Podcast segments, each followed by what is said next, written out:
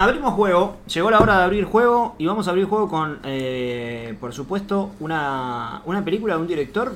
eh, director que, que no, no, no es muy querido por este podcast, me parece. Hmm. Me parece que no es del todo querido, pero, pero acá ha hecho una película que no ha hecho. Ha hecho una película que no ha hecho, o sea, no, no ha estado en ese. Eso es tremendo. O sea, no, por, por el tema de pandemia la filmó otro tipo. Y él estaba monitoreando desde afuera. Así que, bueno, quizás eso haya colaborado a que esta película nos parezca buena y las otras no nos gusten tanto. Aunque obviamente tiene otras que están bien y, y de hecho... eh, No, no es, ah, no es un director, bueno, no, no es mi caso, o sea, no, no es mi caso al menos de, yo no lo odio. No, pero yo no dije hablar de hablar. No, yo no, no, hablé de odio. Pará, No, pará, pará. Yo no hablé de odio en ningún Pero momento. no, dijiste no, no muy querido. Y bueno, no es muy querido. ¿Y ¿Vos tenés un póster de, eh, de Equalizer 2? No, ¿Lo tendrías? Si te lo regalo, ¿lo pones? puede ser, pero por, Bueno. Denzel, por Denzel. Por Denzel, bien. Aparte, Eh, si es un buen póster, uno acepta cualquier cosa, ¿no? No, no, no son tan flojas sus películas.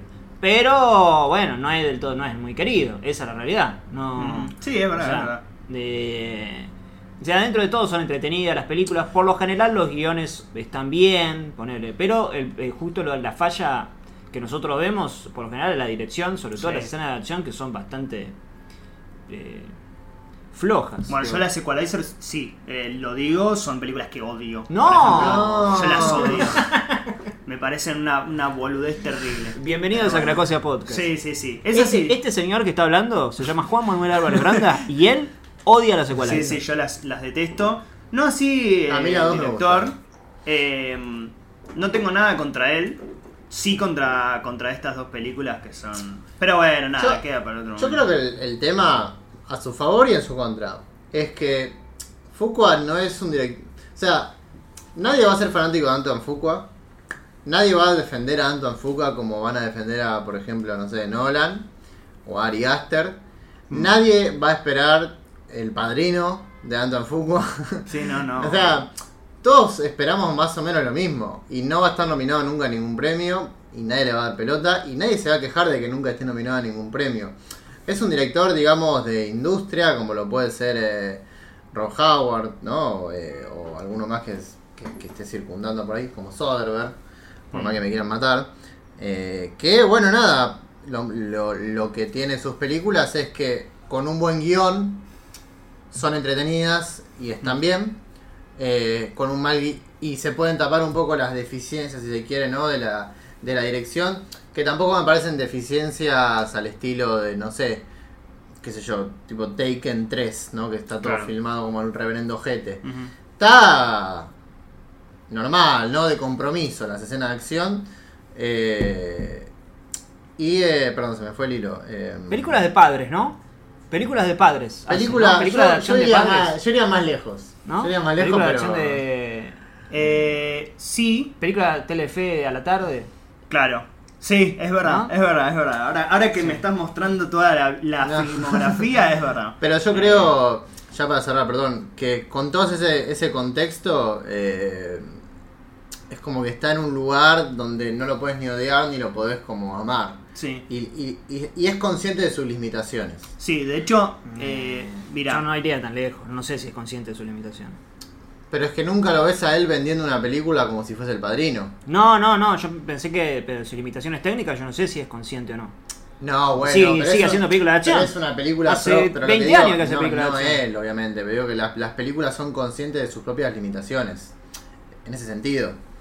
Eh, así como una película de bajo su pre- presupuesto es consciente de sus propias limitaciones. O sea, en ese sentido lo planteo. Eh, Y pasa que no le van a dar. Pero eso es porque no le van a dar 500 mil millones de dólares Pero para no, hacer no me estás entendiendo la frase. Digo, es una frase que se suele decir como. Nada. eh, O sea, la película es consciente de sus propias limitaciones. No va solo por el presupuesto. Es como esta película es esto y es esto y nada más. bueno, Ese un- tipo de películas hace.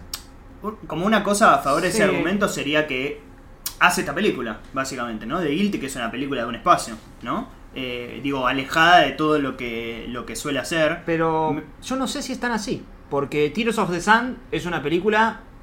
¿Cuál, perdón? Tears of the Sun, la que actúa eh, Ah, Bruce no. Willis. Es una película medio de Oscar. Medio de Oscar. Como una película seria, bélica. eh, bélica tirando a drama. Eh, Brooklyn Finest es medio crash. Eh, después sí ha hecho películas. Sao Pau, bah, mamita. Pero bueno, eh, pero bueno, no importa, no importa. No, pero Es- digo- o sea, ha variado entre, entre como lo que una acción más esto de Telefe y algunas películas que donde Mm. ha tirado el tiro un poco más arriba. Cuando hizo los magníficos Uy, sí. 7, Sí. esa película se vendió, después se, se pinchó, no la vio nadie. sí, sí. Pero eh, eh, ahí intentó tirar el tiro más alto. Y Mm. no sé, evidentemente no, Yo creo que no, llega. llegó. Yo creo que no llega. Y bueno, esta película es la, también la que, eh, digamos, las pruebas hablan por sí mismas, ¿no? Es como que es lo que le mejor le, mejor le sale. Eh, quizás, no sé. Eh, hacer una película de un interior de un personaje también, obviamente, es lo mismo que decíamos al principio, ¿no? Eh, es un muy buen guion. Tiene un muy buen guion la película. Sí. Y obviamente uno podría llegar a decir que quizás en un espacio reducido, eh, digo en términos de tamaño de plano y eso, es entre comillas más sencillo, pero sin embargo yo creo que está muy bien eh, en términos de, de decisiones, de, de dirección, cómo mostrar, o sea, cómo se va atravesando como la culpabilidad del, del personaje, ¿no? Y cómo se va un poco dosificando la información respecto de lo que se sabe del crimen que había cometido él, ¿no? Eso me parece muy, muy interesante y muy bien logrado de la película. Pero de vuelta, es como un lugar en el que no solemos ver a Foucault, ¿no? Eh, y quizás es el que. el que un poco eh, debería. debería ahondar más ahí, Es ¿no? que lo que. Es que es el lugar de día de entrenamiento también. Mm, O sea, son peli- es una película de, de que están por lo general en el auto o en una casa, pocas Claro. locaciones. Obviamente, de nuevo, ahí el guion es muy bueno. Creo que hasta ganó el Oscar, me parece el guion. Uno Mm. estuvo nominado, no me acuerdo. Pero es un poco esa, me parece, esa onda. Ya cuando le va a la acción más tipo de cual dice, bueno, ni hablar los siete magníficos, se, Eh. se pincha por completo. Eh, pero con respecto a esta, esta película, creo que más allá del chiste de que no la filmó él, igual puede ser. Es que, ¿eh? es que no es Eh, un chiste. No, no es ¿eh? un chiste. O sea, lo dijo él. Él no, lo dijo él en una entrevista. Él no, él no estaba en el set. mm. Él veía todo desde una, desde una, eh, desde un auto adentro y bueno, eh, eh, o sea, eh, teniendo en cuenta eso, medio que me cuesta a mí decir, che, ahora tengámosle, No, no, Pero bueno, sí, sí, pero ella, bueno, eh, fuera de eso, a lo que, a- digamos, los peros que estamos mencionando de Foucault, por lo general son para las escenas de acción. Digo, que, Mm. es una que le hace películas de acción y las escenas de acción son puros cortes. Eso Mm. es, Sí. eh, esa es la traducción de la charla que tuvimos recién. Ahora, en esta no es una película de escenas de acción, entonces no se le complican escenas de, eh, para de, de- de diálogo, digamos. Em, de hecho, recuerdo una en el Equalizer 2, que hay un salto de eje que está bueno en el comienzo de la película. Eh, que, te- que es a partir de una conversación. O sea, ese, ese tipo de cosas no. no eh, nada. Las, las puede hacer. O sea, no, no. No es una complicación. Eh, esta es una película que la haya dirigido, que la haya dirigido está muy bien técnicamente. O sea, recuerdo ahora. Ya el plano final es eh, tremendo. En consonancia con, con gran parte de la película. Eh, el plano del, del, del, del alerta, viste, del- el- el- viste Sí. que es como un, es casi como un micrófono, como el micrófono que tenemos acá, eh, rojo eh, por sobre él, ¿no? Ujú. es descomunal eh, y tiene muchísimo más recursos eh, aplicados que la antecesora, porque recordemos que esta es una remake de una, de una película anterior. Que vos viste, ¿no? Yo no la Sí, vi. una película- No, es una película de qué país? De... Danesa. Danesa. Que estuvo Sí. nominada, ¿no? Sí. Eh, está más cerca de una obra de teatro que de una Ah, película. ok. Eh, y esta es, esta no, esta justamente tiene, eh, es mucho más, eh, es mucho más compleja. Obviamente hay puntos en común en, en el guion, ¿no? Pero, Eh, eh, Es la misma historia. pero están, eh, tiene cambios. Ah, cambios. ok. Pero Pero está, fuera de campo. está mucho mejor, pero mucho mejor contada, mucho Mm. mejor contada, mucho mejor narrada. Eh, es un diferencial total. Mm. Eh, Ahora, curioso porque no, no, no fue expresado así, ¿no? Por la, la recepción. No, no es curioso. Yo creo, no, no, No es curioso porque, eh, porque, se, porque se tiene en cuenta siempre la historia por sobre la forma. Entonces, cuando aparece una película... Otra cosa además. Otra cosa, lo, lo, lo que- lo otra, lo, lo más importante es que una es americana y la otra es europea. Entonces, También. conviene más o es más de pose como quedarse con la original que además es europea para seguir alimentando el discurso de que, bueno, siempre que los estadouni- estadounidenses hacen una remake de una película europea es una cagada hollywoodense. Lo cual obviamente no quiere decir que no sea cierto, porque hay una tendencia, hay casos y casos, hay ¿no? casos, tipo la remake del Boy es una poronga Mm. atómica infernal y la dirige Spike Lee, no es que Sí. la dirigió Menguito. Pero, pero un poco es por esa, esa narrativa, ¿no? Como de quedarse con la, con la europea, porque bueno, nada, es la, la europea estuvo nominada y, y fue la sorpresita de ese año y yo tengo que seguir defendiendo la sorpresa de ese año. Mm. Y no, no, los Yankees y caras famosas y Netflix y... En fin, eh, me parece que esa es un poco la, la pose de, que hay ahí. Eh, eh, eh, yo siento que pasa por el lado de, de que como es una película de guion, eh, el que ya vio la original siente que no tiene sentido vol- volver a verla. O sea, es como volver a ver eh, Phone Boot, eh, hecha en, Hmm. en Dinamarca, ponele. Y es, bueno, pero ya sé que él está ahí, que lo están extorsionando, entonces Claro. ¿para qué la voy a ver? Como que, más allá de que después tenga sus cambios, mm, al público en general que vio la, la primera, dice, bueno, nada, me leí un resumen en Wikipedia con los cambios y listo. Eh, y está un poco eso. O sea, Bueno, como que no es del todo no consciente de, de los de los de los cambios en la forma Eh, porque bueno nada evidentemente hay un público que no le interesa y bueno nada, se, se respeta pero eh, Bueno, una de las críticas negativas a West Side Story, que lo hablamos en el episodio pasado, fue que no aportaba nada nuevo en- a- de la versión original de Wise, lo cual es una burrada, ¿no? Pero quizás acá también pasa eso y es más, eh, si se quiere, como más fácil la crítica al tener como menos cantidad de tiempo entre una y la otra. Creo que la otra es de 2018, ¿no? Me parece, y esta es de 2021.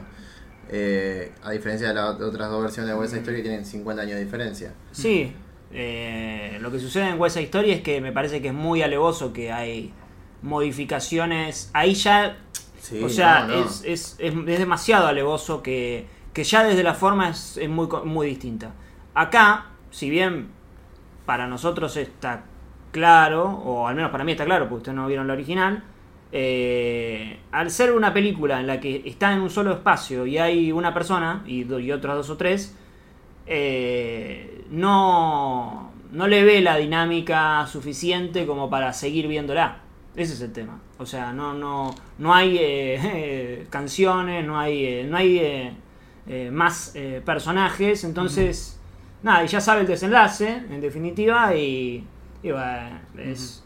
eh, pero bueno, nada, más allá de la, de la comparativa con, con la primera película, creo que maneja muy bien los espacios acá. Cómo el personaje va pasando de, de lo que es la sala central, la sala general, donde están todas las, eh, todos los llamados. Eh, y cada vez se va, después se va pasando a una, a una sala, eh, a una oficina más eh, pequeña, pero más personal. Y luego termina literalmente en el baño, en el inodoro, donde había arrancado la película, vomitando su mierda, ¿no? Casi abrazado al inodoro como un borrachín, confesando lo que hizo y de alguna forma eh, lo que estamos viendo es lo que va a ser su, su futuro, porque él va a estar encerrado en una celda, ¿no? Bastante similar a, a, a un- a este- estos como cubículos, ¿no? No es cubículos, sí, de- de- del baño, Sí. eh, al lado seguramente de un inodoro, ¿no? Porque es, es como los, los eh, las celdas La tienen de la cárcel. Exacto. Eh, y eso lo, lo maneja muy bien la película. Y otro punto que me parece que no hemos hablado, pero que es central, Sí. Rosario Central, es el La de. ambigüedad. eh, que exactamente, la ambigüedad y cómo dentro de, de- del contexto actual es una película que te pone un poco en jaque, ¿no? Eh, Me pasa, me pasa lo mismo con una película que vamos a hablar después, que bueno, seguramente ya, ya saben cuál es. Pero eso me parece muy interesante. Cómo se va cambiando un poco el punto de vista sin decirlo de, de lo que. de los hechos que ya acontecieron, ¿no? Y sobre todo fuera de campo, bueno, es un tema aparte, pero cómo se va construyendo el fuera de campo me parece como una de las cosas más destacadas de la película. Pero sin lugar a dudas, cómo se va como corriendo el lugar del culpable y a su vez, cómo eso lo va manejando, sea quien sea quien dirige, eh, cómo él va pasando de la inocencia total y de la bondad y qué sé yo, al, al sector más grisáceo del personaje, ¿no? Y más culpable. Eh, eso sin dudas es, es lo más destacable. Y bueno, y también está esta cuestión medio de contexto, que es que eh, la mujer es la culpable, ¿no? Eh, eh, o se, se Bueno, va él también, ¿no? Pero. desde ya, pero digamos, nosotros tenemos el punto de vista de Jay Gyllenhaal que es como una especie de, mm, como, ¿cómo decirlo? Eh, casi que compartimos su punto de vista, ¿no? Mm. Entonces todo el tiempo estamos condenando al hombre en la película. Hasta que llega un punto donde es muy impresionante esto en la película, donde eh, la culpable es ella y el culpable es él. Los dos, co- como los dos conflictos se dan vuelta. Eso es como muy, muy importante en la película y muy bien logrado, me parece, ¿no? Sobre todo en una película tan, tan chica como esa. Y también, no, también es el- él, él es un poco el, el co-culpable, si se quiere, ¿no? De, Mm. de ella. ¿No? Por haberle, Claro. por haberle Claro. dado como tanta seguridad a que ella es inocente, ¿no? Como Sí, sí. ella es la, la que está en peligro, la víctima. Cuando en realidad es al revés. Entonces él también carga con esa doble culpa, ¿no? Lo que hizo en su pasado y lo que hizo en este en el desarrollo de la, de la llamada. Sí. eh, medio. Vamos, voy a mencionar una película que probablemente sea de las dos que más mencionamos en, en, en el podcast. Si yo le digo dos películas que más mencionamos en el podcast, ¿cuáles son? Blowout y. No. Eh, imagino que Vértigo. Sí. Y bueno, y Psycho, ¿no? Pero eh, Psycho acá no va. Claro. Vértigo, ¿no? Porque él está tratando de, de, de salvar eh, y de hacer, digamos, de recompensar lo que. sí. Lo que. Lo que él había hecho, digamos. Exacto. Sí, sí, sí. Y es como que vuelve. Vuelve a tropezar. Como que se, en un momento como se enfrenta por- con su propia realidad, ¿no? Diciendo, Mm. no, es, ella es culpable como yo soy culpable, ¿no? Y los dos puntos de vista se giran en ese momento. Eh, eso sin lugar a dudas es lo más destacado de una película que, que tiene eso, ¿no? Es como esa idea muy bien llevada. Eso me parece.